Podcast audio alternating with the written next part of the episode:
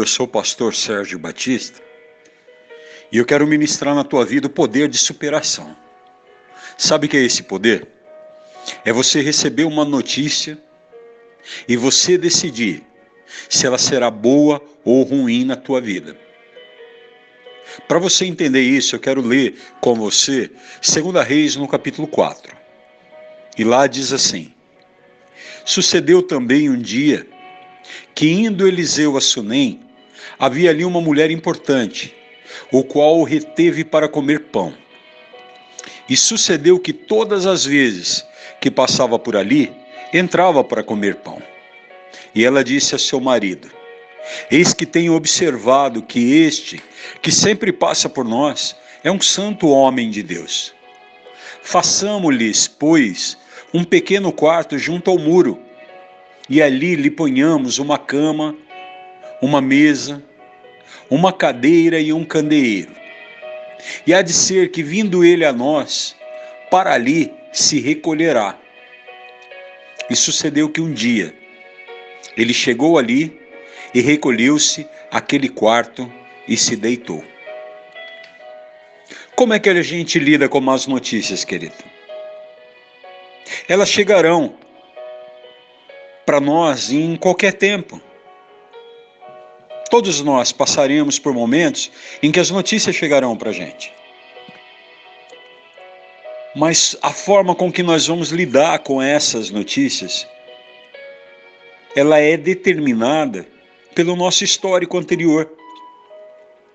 Veja que a mulher via Eliseu passando pela cidade dela e o coração dela se constrangeu, em concordância com o marido, a abrigar o profeta ali dentro da propriedade dela. E ela fez tudo aquilo que era preciso para que aquela palavra profética representada naquele homem se mantivesse na casa dela. Esse é o primeiro segredo para você atravessar qualquer tipo de notícia. Quando ela abrigou dentro da casa dela, dentro da história dela e dentro da vida dela, aquele que tinha a palavra de Deus, aquele que podia traduzir na linguagem dos homens um milagre que viria direto da parte de Deus, ela habilitou na vida dela que Deus pudesse, de verdade, entrar também em todas as áreas da vida dela. A primeira área que Deus entrou na vida dela e tem a ver com o candeeiro, porque candeeiro é para dar a luz, é para trazer à luz aquilo que não existe, é para sumir com a escuridão, é para pôr fim às trevas. Foi que ela não tinha filho. E por ela não ter filho, aquilo se tornou uma ferida no coração dela. Mas Eliseu lhe trouxe a palavra de Deus, porque ela havia abrigado a vontade o emissário, a presença de Deus dentro da casa dela. Eliseu lhe traz então informação de que ela daria luz a um filho. E dentro de um ano, segundo a palavra de Deus proferida na boca do profeta, ela deu a luz a um filho. E o filho cresceu e o filho trabalhou no pai com o pai no campo, até que um dia, queixando-se de uma dor de cabeça, o filho reclama que está doendo a cabeça e o pai o manda à sua mãe. Chegando em casa, querido, a mãe o coloca na cama onde dormia o profeta. E ali chegou a má notícia: o menino morreu. Mas havia uma habilitação na vida daquela mulher, porque ela havia colocado uma cama, que significa o lugar de repouso da palavra de Deus no coração. E ela foi então em busca do profeta. A notícia que diziam para ela é: não adianta, o teu filho está morto. Mas a fé dela dizia: em Deus eu posso todas as coisas. Eu posso tudo naquele que me fortalece. E ela foi buscar aquele homem de Deus. E aquele homem de Deus, voltando-se para o quarto, ressuscitou e entregou para ela o filho dela. Era uma boa notícia, sem dúvida nenhuma. Mas passado um tempo, sete anos, veio a fome sobre aquele lugar. E fome remete à mesa, porque nós almoçamos, nós jantamos à mesa.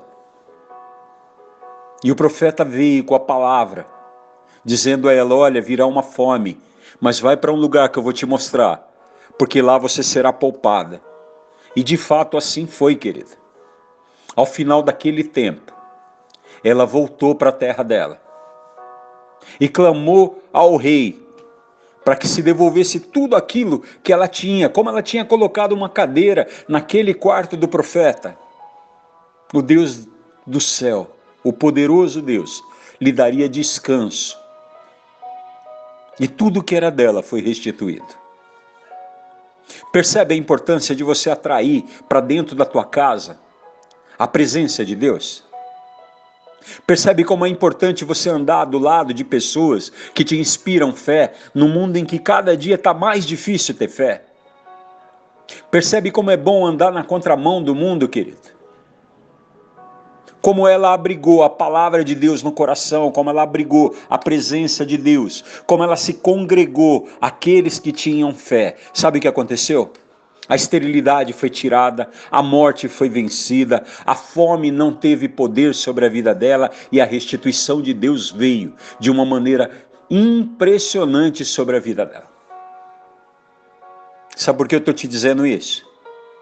Porque se tiver fé no teu coração e você abrigar a palavra de Deus hoje e você for amigo de Deus, quando chegar a notícia na tua casa, é você que vai determinar se ela é boa ou se ela é ruim. Ela será ruim se você não tiver aliança com Deus, mas ela será excelente porque nada, absolutamente nada vai parar a tua vida, porque você está aliançado com Deus. Que tal voltar hoje para a aliança, querido? E se você não está na aliança, que tal então erguer a tua mão e entregar a tua vida para o Senhor? Para que você abrigue dentro do teu coração essa unção poderosa de milagre que Deus vai fazer na tua vida e vai restituir a tua casa, a tua vida financeira, os teus sonhos já esquecidos, vai restituir tudo aquilo que Deus tem planejado a teu respeito. Que essa palavra encontre fé no teu coração e que ela possa gerar milagre. O desejo do meu coração hoje é que o Senhor te abençoe e ele te guarde, em nome de Jesus.